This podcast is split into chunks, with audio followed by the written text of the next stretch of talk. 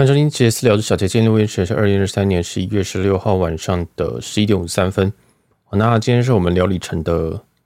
集数哈。那这个系列理论上我们就是讲一些非常非常入门的东西。大家应该有发现，礼拜一我们东西都特别特别简单啊，这也是故意的，不想礼拜一讲那么硬的东西。这样啊，因为我们礼拜二聊新闻真的有时候聊得太细，细到呃很多人有点不完。我知道，但是我忍不住哈，就是。尽量讲啦，我也不知道我哪一天会不会就也没东西可以讲。你知道，这个每个人的脑内是脑空间是有限的哈，要不就像有些人只会一直在讲他在当医生的时期这样东西，就也没办法，我们就尽量吸收新知，然后继续的为大家分享，或者是也很鼓励听众跟我分享一些东西。那有些人也就也会跟我分享一些啊很特别的 deal，比如说这一周有什么很便宜的机票，或者这一周有什么。诶，很有趣的一些里程票哈，就是很花式那种，我都很感谢大家的分享。也，诶，如果你想要分享给全世界的话，你也可以跟我说，就是我直接帮你转贴，这也是一种方式。但通常大部分人诶直接分享给我，我都不太会传出去，因为你知道有些东西就是给专业的玩啊，就是这种这种分享的感觉。那有些东西我也不太方便在节目讲太明显，因为嗯，毕竟节目是公众，那有些灰色地带的东西我就会跳过、闪躲或者是含糊其辞，这是。呃，为了让玩家们可以好好的玩啊，就是其实这世界有非常多灰色地带的东西。那如果你硬要问我说，哎，小杰，这个灰色地带的东西是不是是不是可用，还是说这是确认的吗？我会跟你说，我不知道，因为这种东西就是我们常常讲说，do not call，真的，你不要打给任何客服。第一个，客服不会知道这种事情；第二个事情，你一问这个东西，可能机会就没了。这样哈，这是有可能的。但 anyways，就是有些东西真的是，嗯，就你试试看。那我也都建议大家。像刷卡回馈这种东西啊，你就是刷刷看啊，有回馈就是有回馈，没有回馈就是没有回馈哦。你不一定说你一次一个月要直接先刷十万嘛，你可以先刷个一百块，下期看一下账单，算一下有没有就好了。我觉得这是非常非常简单的事情，大家要有自己实验的精神。虽然我这边有传递非常非常多的资讯啊什么的，但你一定一定一定要有一个先决，你一定要能够讲这个好恶心，独立思考，你一定要独立的有去，你可以先学，学完之后你要去可能找更多的。这个 source 去去验证，虽然我基本上都告诉你 source 是哪边的，哦，但是我还是建议大家，不管任何的资料，你从我这边得到的，我敢保证它有九成是正确，但是一定会有错的，一定一定会有错的。那错的东西我一定会更正，但是有些东西有可能我也没有更正，或者是我也不知道我错。那大家一定要练习，就是同样一个东西可以去多看几个，啊，像我讲汇丰留言卡这个东西，哎，今天就有人来问了，那有可能是我自己个人讲不清楚，有可能因为。很多东西我都觉得蛮基本的，我会跳过，甚至我会挑难的东西讲，细节东西讲，或者例外东西讲。那就汇丰留言卡这一集就有很大的、很大很大进步空间。我老实说啊，那因为这也算是我第一次开始讲信用卡。我老实说，我并没有非常非常讲信想讲信用卡，但是因为这张卡真的是我太常提到，所以我就顺便一提这样。好，那就今天其实有一个美女哦，她就敲我，她敲我的时候，我想说啊，女生一定诈骗。哦，真的真的，我想说，哇，长这么漂亮，一定是诈骗。他点进去看，嗯，好像蛮正常。结果，诶，他问我了一个问题，他说他是听众，然后听了一些这个里程系列的东西。那里程当然就是相对是基础系列嘛，哈。他就问我一些关于汇丰留言卡的问题，哈。他就说，在十五分三三秒这个时间不重要，提到，呃，什么二零二三年十月刷，然后可能二零二三年十月期限就到，呃，他听不懂这个效期的问题，就是汇丰留言卡的积分的问题。我先说。那集的意思是说，哈，呃，汇丰旅游卡目前有一个很奇怪的规定，或者是很奇怪的这个效期期限。那我们现在刷卡，我们都一定会有那个红利积分，或者是那个银行的点数嘛。那旅游卡就是他们所谓的银行的飞行积分点数，它有个它的名字啊，我不知道，反正我们就统称是所谓的银行飞行积分。那银行飞行积分这个东西，它会过期，它是它的效期是三年，但它非常非常怪的是哦，它的这个三年是以你办卡。之后的三年为一个周期，听不懂没关系。现在时间是二零二三年十一月，好，那如果你现在办卡的话，你在二零二三年十一月到二零二六年十一月这段期间的消费，这些的里程都会在二零二六年十一月到期，这样听得懂吗？这三年你所有的消费点数都会在那个时候到期，这是一个非常奇怪的规定，因为所有的卡都不是这样的运作的。哦，那所有卡是什么运作呢？都是说。假如说现在是二零二三年十一月的消费，那理论上它这个效期是三年的话，它就会这一笔这个月的这一些账单、这些点数得到点数都会在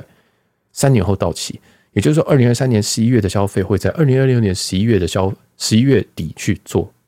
结束，呃，就是会过期这样。那二零二四年要跟着二零二三年的十二月呢，哦，就下个月，而且二零二三年十二月消费会在二零二六年的十十二月到期，它是摆账单，它没有一个什么发卡之后的周期。好，那这都不用懂，以上听不懂就算了，因为现在汇丰也宣布跟这个大家一样，从善如流。我跟所有的这种飞行积分的联名卡一样，就是改成消费的那个月加三年是当笔的到期日，也就是我们刚刚讲的后面那一种。好，所以现在考你，二零二四年五月的消费，请问这一笔这个里程，哦，你获得里程会在什么时候到期？是二零二四年加三，是二零二七年的五月。哦，我知道这一段听起来很像在教智障，但。这声音真的很难很难去做教学，你真的要听声音完全懂是一件超级困难的事情，所以呃，我还是会建议大家，你在看我东西的时候，可以听我东西的时候，如果你不懂，可以先去找关键字哦，然后就是找到就是汇丰联卡，这个积分到期啊，这个红利到期啊，飞行积分到期等等，都可以去找找看，那你配着会比较好吃啊，那或者是重听几次，可能有机会听得懂。那也有可能重听几次听不懂，就像我们现在这位听众，他特别来私讯问我，这也是一种方式。如果你真的听不懂，那你一定要讲哦，你一定要讲。有可能是我自己口齿不清，因为老实说，我有时候会绕在自己的逻辑里面，跟某一个人一样哈，就是你其实我有时候会搞错，有时候会搞错重点或者是什么的，这是正常的，因为我真的这这不是你的问题，这是我的问题哦。好，那现在也就是说，我再统整一次，现在汇丰旅游卡的到期日就是你的消费那期的账单加三年，就是它的。效期截止，好，那这个东西什么时候开始？对，我刚刚讲这段还没有施行哦。他说是二零二四年的春天会开始，有个有讲跟没有讲一样，就是明年的四到六月会开始。我不知道春天是什么时候啊，大概是这个时间吧。好，就明年上半年会开始。那我个人是觉得，如果你现在想办就办吧，我觉得也没什么差。啊，因为即使这个三个月三年到期，我那一集我忘记有没有讲，那个三年到期之后，你即使你会发现说，哎，我有一笔里程到期了。你在账单上发现说，哎，上个月到期，你其实可以打电话进去，那他会帮你恢复这个东西，他可以帮你操作一下，哦，那就帮你再延一个月，那在一个月后，这真的就到期了，你救不回来。为什么？因为为什么知道？因为我打进去过，就连我都忘记了啊，所以这是我的一些经验分享。那其实我知道这个汇丰联卡那一集，我可能到中后段，我可能一半时间在讲这种东西，比较难的东西，或可以兑换谁。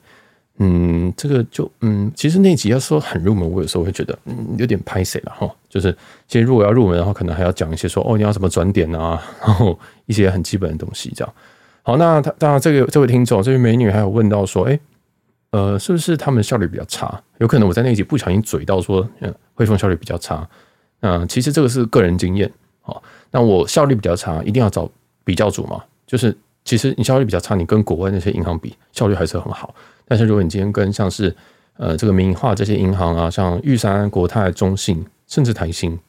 啊，那我都觉得它确实是第二梯队，甚至是第三，但是也不会太慢哦，也不会太慢。你说什么申请个卡片，它也不会说一个月还没有下来哦，所以这个这个我是个人是觉得你不用太担心啊，除非你是觉得说哦，PC 以后二十四小时到货，你一定要六小时到货那种，你那超级急的那种，我觉得应该很少人比我还急啊，所以这个大家不用太担心。那额度的话，真的就是它比较硬的一个部分哦。比较硬的一个部分，我可以大概讲个数字，是说我的汇丰旅人卡在跟同期的同期申请的卡片额度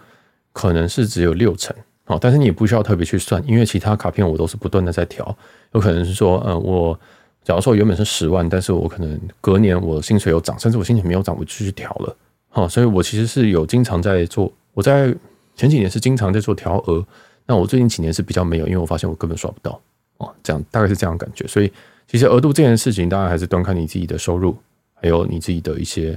一些这个有没有去调额。因为其实像我爸妈他们这个状况比较好的人，哈，呃，名下有房地产人，他们不一定能够拿到非常好的额度。这也跟银行对于呃他的额度，他想要看你是房产还是要看定存股票，这个算不算，这都是要以他们银行决定。那每一间银行的决定方式不一样。那我个人是觉得汇丰本身它是非常吃重收入的，还有公司名称，所以。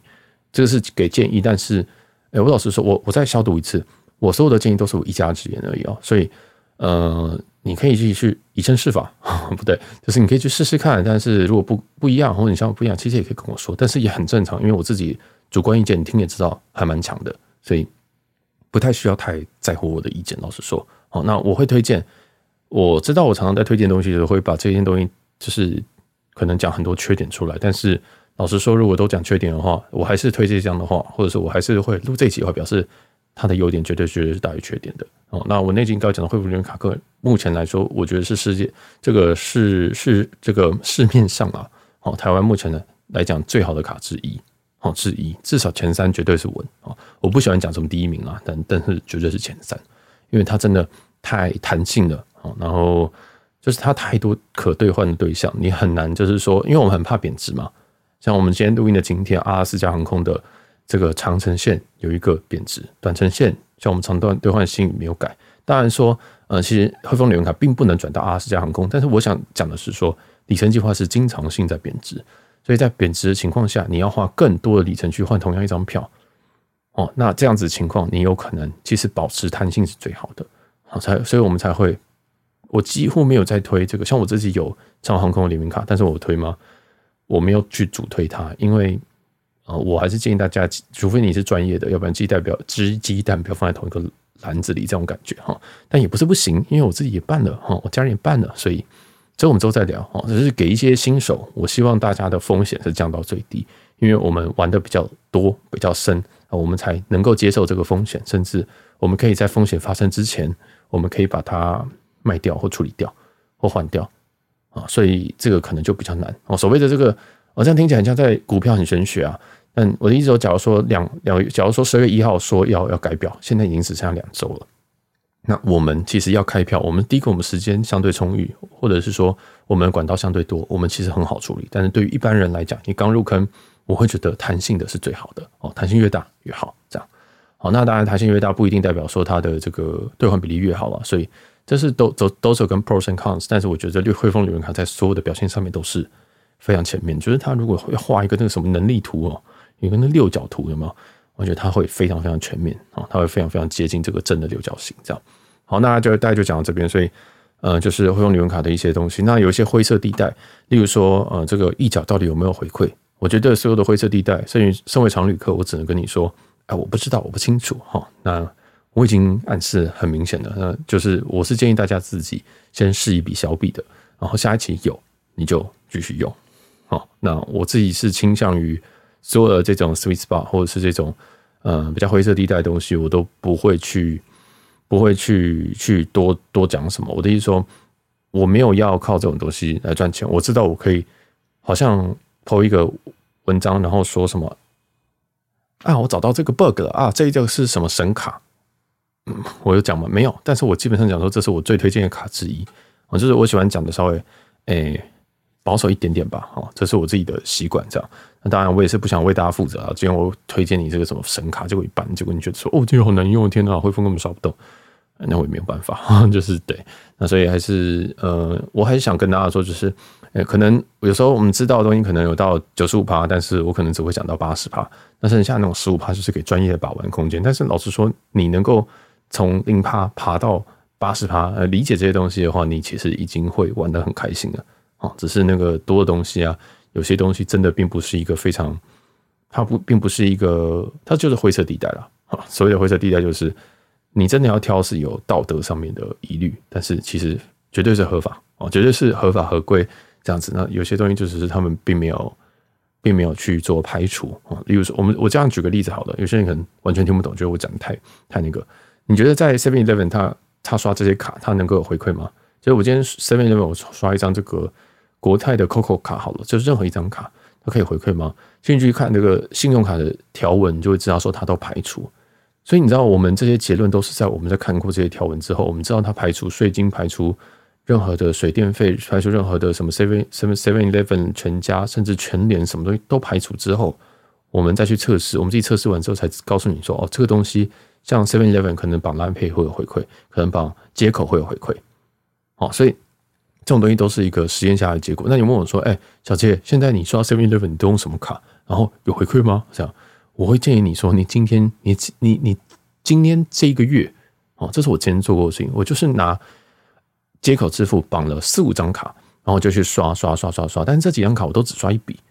我就只刷一笔。然后下个月去对照说，哎，我这个月哦，每个我都买了一百块，最后哪些回馈有进来，那我去统整说好，OK，这个这个街口联名卡有，这个玉山 Uber 有这样之类的，你懂你知道吗？我是会去这样做，我就是疯子啊！因为为什么？因为我根本不信别人讲的，有些东西别人讲的可能有错，可能是已经半年前的。你知道这个对于对于银行来讲，他要封，他只要把关键字封掉就好了。比如说你的请款是 Seven Eleven，好砍掉，即使前面有街口支付什么，我还是照样砍。其实他们都是抓得到的，只是他们要不要去抓。所以大家懂我意思吗？灰色地带就是像这种东西。你说理论上刷超商的回馈，呃，会不会回馈？理论上是不会，因为所有的信用卡都排除超商。那如果你今天绑接口支付，我觉得你的所有的这个，假如说汇丰旅人卡绑接口支付，会不会有里程呢？嘿嘿，大家可以自己去试试看。好，那这个东西，因为这这是很小笔啊，所以我觉得这个无所谓。但是大家真的就是你懂这个灰色地带的意思吗？就是这样子的感觉。好好好，我不知道为什么要讲这么久这个东西，但诶、基本上这位的美女哈，她她有在思考说要不要办，然后甚至还问我说有没有推荐链接，还是真的是没有了哈，因为好像好像推荐好像也没什么那个推荐礼之类的，好像也没有。但是在跟她聊的过程当中，我有发现一些大家可能会问的问题，例如说，假如说我们今天有人要你要办副卡给别人的话，那这样子累积里程是不是两个人都有？好，答案是错哦，就是有人真的问我说，是不是两个人都有里程？答案是没有，是都在累积在主卡人身上。啊，举个例子，像我们家的卡全部都拿我的副卡，我是正卡，我爸妈是副卡。那你想说为什么会这么怪？哇，就是儿子赚很多，不是不是不是，是儿子很穷，所以儿子想要赚回馈，所以开特别开了副卡给父母哦。那他们就是集中火力刷，所以他们这个刷任何东西呢，回馈都在我身上哦。就是甚至连所有的水电账单全部都是我缴，为什么？因为我就是要赚那么一点点钱哦，就要赚那么一点点小回馈，保费什么都我缴。当然这些保费要用什么卡？这个保费我是没有用里程卡了哈，反正这个有别的东西。有很多卡，就是其实我因为我还是有在用这个现金回馈的卡啊，所以这个大家可以尽尽量尽量去研究一下，什么保费要刷什么卡，然后 seven 要刷什么卡，这个其实这些我都不是刷里程卡啊，所以我再讲一次哦，就是如果你今天有开副卡给别人的话，那所有里程哦都是累积在主卡人身上，也就是如果你今天开另外一张汇丰旅人卡给你的老婆、小孩或者是呃老公这个 case 的话，老公跟你的父母之类的话，那。他刷了多少钱，里程全部都会在你的账单上面，也是在你的汇丰的银行账户里面，而就是那个银行的飞行积分里面。好，这个是蛮重要的。那因为这位女生还说她希望额度要高一点，那额度要高一点，我就是还是建议你要不断的在调额，还有不断的赚钱。哦，我只能这么说，因为有些人会觉得说好像一翻两瞪眼，就是哎考试成绩下来了哈，像因为像我爸妈最近办了一张卡，那他的额度合下来比我还低，然后就傻眼。啊，我就他就想，因为其实我爸妈是那种很很传统的人呐、啊，然后觉得说什么哦，额度不要太高，额度太高我怕盗刷。我想说有什么好盗刷？因为现在盗刷这一款都还蛮好处理的，这样啊，而且那张他们办的是国泰的，我说这个很简单。结果他们一核下来，他们的额度是比我还要低，他们就傻眼了，因为他们是在台北有房房子的人，这样就是开户人是呃开开卡人是我爸，这样，然后他们就有点傻眼，就是开开卡前呢还在那边讲说。呃，我把它调多低，呃，你们会用多？他因为因为那个那张卡是这样，是他们办主卡，因因为我要去录一个开卡礼，所以他们办主卡，我拿副卡这样，然后我刷卡当然还是要给钱之类的，就是我们家都是这样，就是刷多少自己给多少，他们刷我的是一样。好，反正就是他就他就担心额度会太高，因为他们觉得他自己很，他们觉得他们自己很有钱，你知道吗？我想说，You see，想说 OK 好，然后就核出来的额度比我还低，他们完全没有讲话。好那那为什么为什么合作会很低？第一个是大部分，第一个是他们还是不够有钱，老实说啊。第二件事情是，其实你这个额度啊是要去训练他的啊，你是要去不断的帮他。诶、我原本讲奇怪的东西，但是发现现在有女听众可能不太好，就是要去让他慢慢调哦。例如说，你刚才这盒是十万，那你可能你明天后，你你这个下个月呃不跟跟着你可能六个月后或者是一年后。啊，你的这个收入不管有没有增加，我觉得都可以送送看，送送看看，然后把它往上调，因为真的是额度额度到用时方恨少了哦。你你有时候会觉得说什么，哦，临时额度很方便，像我妈就这一派，她宁愿把这个卡片调到三万块之后，临时额度去调到十万块，她也不愿意说他本来就有十万块，她去调到二十万块以后随时以备不时之需哦。甚至他还要刷一些什么呃医院的东西，你知道医院都没有回馈嘛，但是医院他刷卡比较快，不用不用付现金，不用用什么签账卡之类的。然后他就觉得说这样子比较方便，然后我就跟他讲说，其实现在你只要每个月对账就不会有问题，而且争议款这个东西在六个月内都可以申请。好，争议款就是说你今天被盗刷了，那要打电话去银行嘛。有些人都很急啊，想说哦妈的，完了完了，我现在打电话进去错。其实，呃，如果你今天现在既然来不及没有空，你在国外，其实你六个月内处理都可以。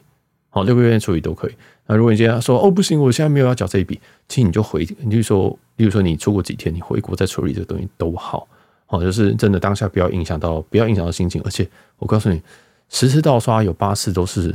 都不是盗刷，都是你自己买了一个什么东西订阅制，你都忘记了。我每一次都是这样。好，那就闹过非常非常多的乌龙。所以我建议大家就是先冷静个三天，等它真的跳出来它是什么款项，你再去弄这一款。我不要什么，你手机乱响叮，然后想说，哎、欸，什么东西我怎么没有刷这笔？结果哦没有，结果是你这个可能。嗯，这个订阅制哦，什么 Google 的订阅制，结果你忘记了这样子，或者是你自己订了什么 Pornhub，我不知道，就是对，总之，其实争议款它本身就是六个月内去可以去做申请。那如果你真觉得哦，这太久了，那你就自己讲，就就是大概这个意思啊，你就是要两个月内、一个月内再慢慢处理都可以哦。当然，它还是有占额度啊，它还在占，这没有办法。所以这个就是给大家参考。如果你对于额度的需求的话，哎，那就是不断的调，不断的调，还有多赚一点钱，甚至就多赚一点钱。我也没没别的话好说，这样。好，那我最后还是要再次的打预防针，就是其实我们其实我讲的东西都是我当下的结的的的的结论。哦，像刚刚汇丰旅游卡那个积分怎么改，效期什么东西的，这个东西它随时会改，所以你随时都要跟盯着官网，你盯着布罗格，你要确定它有更新。你盯着我，你要确定我还会更新，因为我今天讲完汇丰旅游卡，我大概就不会再讲汇丰旅游卡了，大家懂我意思吗？所以你现在听到旧东西都是旧的，你一定要再去呃确认。例如说，有人说首刷礼是多少？像我上一周有讲了一个新闻，是在讲说这个诶华航的续卡礼刷一百万可以拿十二万里华航，那有人就问我说：“诶，我现在开卡还来得及吗？”同志是续卡礼。哦，所以有些东西你真的一定要自己去看，而且即使我今天这样讲，你真的要办之前，一定要去官网再确认一次有没有这件事情。大家懂我意思吗？有可能他明天活动下了，当然有可能说我讲错了，说不定根本就两万，我看成十二万哦。但我这个确定是没有问题的，但是就一定一定一定，大家要稍微简单的去验证哦，这件事情是蛮重要的。所以所有东西。只要是跟你自己钱有关的，大家一定要练习，稍微去看一下。好，我知道很难很麻烦，但是呃，建议去看，然后或者是你直接问我说到底哪边看到的。如果你没有查到的话，你真的发发现发现说你找了十分钟都能找不到的话，你再问我。那如果你连找都没有找，我看我听就知道你这个完全没有经过大脑问题的话，我我就看我心有没有心情，我有心情我才会回。好，大家就这样，因为。未来问题只会越来越多，但是嗯，我现在现在还可以应付大家哦，但是之后我不知道。那总之还是很感谢所有人的这种分享，或即使你问很问的问很笨的问题，我都觉得我都觉得这是好事，因为要打出同有打出那种同温层，或者是让更多人理解这个东西啊。虽然说也没有赚什么钱，但是就觉得哦，好像可以跟别人就是讨论自己很常在看的东西、有趣的、有兴趣的东西，这种感觉是不错的。好，所以希望这集有。对大家有点帮助，虽然这集完全没有聊什么 特别的内容，这样子哈。那啊，再多嘴一个好了，就是因为像这一个美女，她还有讲说她想要预计明年要去这个南北美洲，然后他是这样讲的，我不太确定是南美洲还北美洲还是都要去，反正就是美洲。那预计要累积这个东西，那我这建议大家一定要先试算一下，好，先试算一下自己的这个呃消费啊，跟自己的。这个是不是能真的能够兑换到？哦，这个我应该在很多集我都有算数学，我很多集都在算数学，跟你讲说什么哦，这个尤其在 QA 非常常算，比如说这个，诶，有人年刷一百万，但是他可能有八成是国内，然后两成是海外，那这样他一年可以赚多少利？那我也都有评估说什么，嗯，你可能尽量在两年内可以换到至少一张机票，最好是一年内，因为你要避免被改表等等的，大家可以去稍微估算一下自己怎么累积里程。好，那也不要忘记，我也很多集都忘记提醒一件事情是，累积里程的来源有非常非常多，你可以跟别人购买，购买合并的，或者是说你可以办信用卡，或者你可以办很多张信用卡，所以呃，这完全不冲突。例如说我自己，我要累积长荣的，我会怎么累积？第一个，美国运通的长荣长荣航空联名卡金卡，它本身就有一个很不错的，不是开卡优惠哦，是开卡之后前三个月，它那个 CP 值蛮高。再来，它的大白就是长荣长荣的国泰航空，更正，对不起，对不起，讲错，美国运通的长荣千丈白金卡，这一张开卡就会拿五万五万的长里程，哦，有一段时间好像涨到六万，但是。正常来说都是五万，那这张卡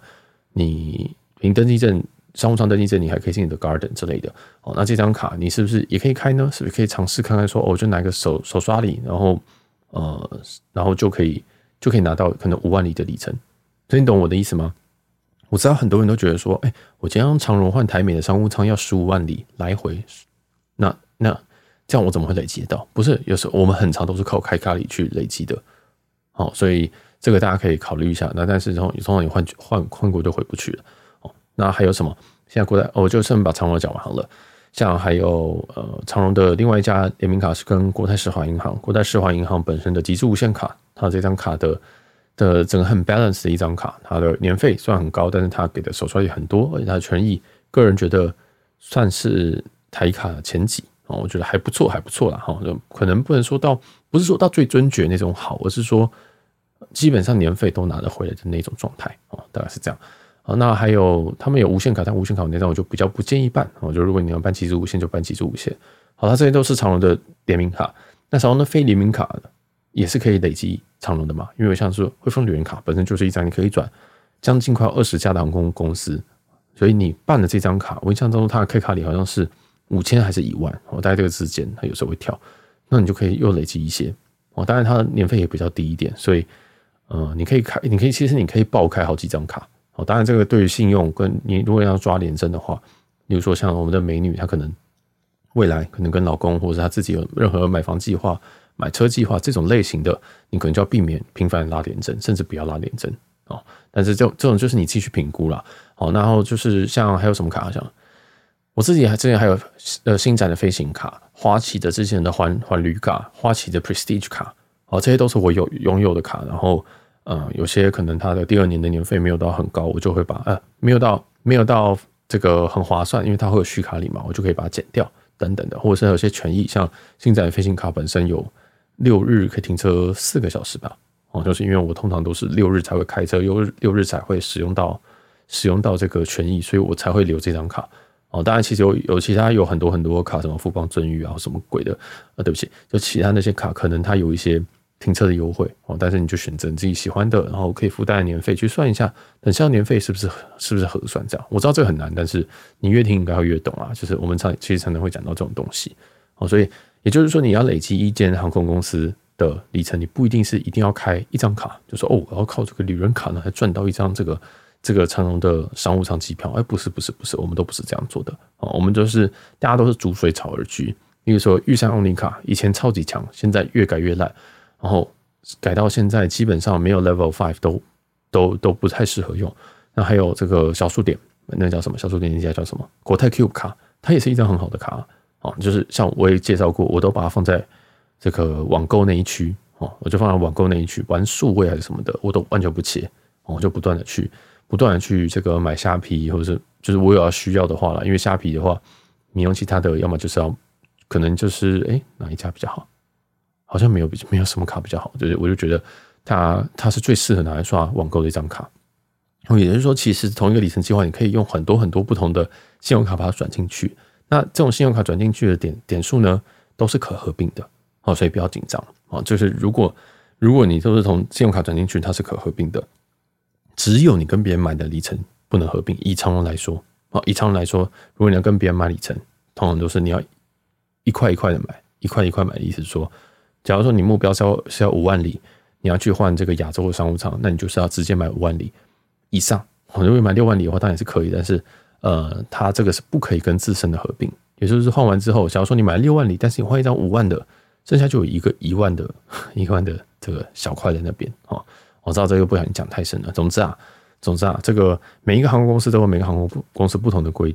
规定，或者是兑换的标准。我刚刚讲的只是长荣，每一家都不太一样啊。所以大家一定要去研究说，哎，好，我想要飞北美洲，那我会搭什么？例如说我可能都要飞凤凰城啊，哎，凤凰城等下，凤凰城华航还没直飞，呃，我要飞西雅图好了，我就拿我们家来讲，我哥在西雅图，所以我要飞西雅图，我只有华航，呃，不对，只有长荣直飞，华航没有直飞，国泰的话目前都还没有开香港西雅图，所以我的首选，我我可能一年假设假设哦，这不是实际状，这不是实际状况，我一年要飞西雅图，可能。一趟来回，然后我绝不搭经济舱，好，我一定要搭商务舱的话，好，那我就我就必须说好，那我就要去累积长荣嘛，哦，因为你这样华航我要转机，那不如我可能累积国泰，因为说不定我比较喜欢国泰，哦，所以大家懂我意思吗？就是你自己要知道说你自己的 prefer 在哪边，像我飞西雅图，我首选一定是长荣，然后再来可能是再来可能是国泰，再来才是华航。哦，那我就知道说好啊，那我就先累积在长荣好了，这样，然后有机票的话可能会比较好换。但你会发现这还是一个还非常 tricky 的事情。如果今天长荣没有位置呢，你是不是就要换另外两家？你是不是就要换别张的票？甚至你要飞 UA，你要搭联合航空，然后到旧金山转机，然后再转个国内线之类的。其实你就知道说，其实这个里程真的很累啊。或者是搭日航，对不对？日航就是从台北然后飞东京，东京再飞西雅图，这我也飞过，所以。就是为什么一直说要保持这个里程的弹性，主要原因就在这边。但是当你有个明确的目标的时候，就是说，好，我非常不搭，或者是有些人是巨搭某些航空公司，那你其实就可以把它 focus 在一些你 priority 很高的这种航空公司里面，这样好。然后再来你要研究说，这航空公司对于这个放票是大方还是不大方。我们曾经在一集新闻里面讲述过，讲过说，嗯，现在大部分航空公司对于自家的会员是比较好的。的意思是说，他对于自家的拥有里程的这些人，他放票会比较多。他放给所谓的伙伴航空是相对少很多。我这边讲其实就是长荣航空啊。其实大部分航空都是一样，绝对是放自家放最多，再来才是外加。那在台湾这一定会变成趋势。应该说，在全世界这早就就是趋势了。所以啊，早就可能是近两三年吧，所以可能也没有早就，就是本来大概就是这样。好，吧大概就是这样。所以大家要稍微注意一下，为什么我每次都。建议大家，第一个你要拟定你的目标，还要确认这个目标是不是可达成的啊？就很像说，你今天是一个吊车尾的人，不可能说我要考台大医科，那是不合理的事情哦。就是那个不合理的事情，就就不要梦想了。你要先大概知道说，我现在现在的分数大概会在哪边，我这样班排是多少，然后我可以考到哪边。那你再设一点高一点的目标，或低一点点的目标，这就看你自己的状态而定。这样好，所以。这个，如果你不知道，你觉得说哇，天啊，小杰，我快发疯了！你，我现在完全不知道你在说什么。没有关系，你就办嘛，你就办嘛。那如果你真的在校期之前记得哦，稍微研究一下啊，我觉得应该也还好。因为其实我没有一个人是真的准备好一切事情在在办的，没有人是准准备好养个小孩再说，我们来养个小孩。我觉得大部分都是不小心的哦。好，这个扯题了。总之就是，其实你就先进来玩一玩，那呃玩玩看，如果不行的话就退出，就当做这个。可能几千里、几万里是一点点学费，你就原本你想要换台美商务舱，结果发现说，哦，我怎么年消费只能换一张台日的经济舱？那你就换完一张，然后就大概就可以，就是就就就下一页了，你知道吗？就是你可以继续回去玩一些现金回馈卡或什么东西的。我觉得其实也都很好，就是买个经验啊，不需要那么嗯那么斩钉截铁说，哦，我今天跳进来，然后我很很怎么样？其实也不一定啊，就是虽然我在玩里程，但是我也还是希望大家去谨慎的去思考，你要怎么样花钱。你要怎么样去做这件事情？而且你要获得里程方式，我们在里程入门的前第一集就讲了，还是第二集，就说里程你是可以用买的，所有里程基本上都是买得到，基本上都是买得到哦。所以你不如你就直接跟别人买一个就好了啊，这也是一种方式。所以了解里程不代表你一定要用刷卡来积里程，虽然说了解里程的人百分之八十五或九十或九十五，我不知道很多哦，基本上都有。自己在刷里程卡，好，但其实不一定哦，其实不一定。好了，那这集就到这边，我就不想讲有点久啊。感谢这个所有听众的支持，因为我一直觉得聊里程是最吃力不讨好的一集，就是一个系列这样。其实最近的这个流量非常非常的诡异，但是呃，也很感谢所有人收听了哈。对，没有大家就没有我，感谢大家。那我们就就到这边。那如果你要跟我分享什么东西的话，也欢迎直接 IG 私讯我，或者是匿名留言，好，或者你可以跟这个。呃，女生一样，或其他女生一样，哎，不对，不是没有其他女生，对不起，其他听众一样，呃，就是直接用匿名问我问题。那所有的链接都在资讯栏的下方有一个传送门。好，那我是就这样，我是小杰，我们下期见，拜拜。嗯，都没有断掉。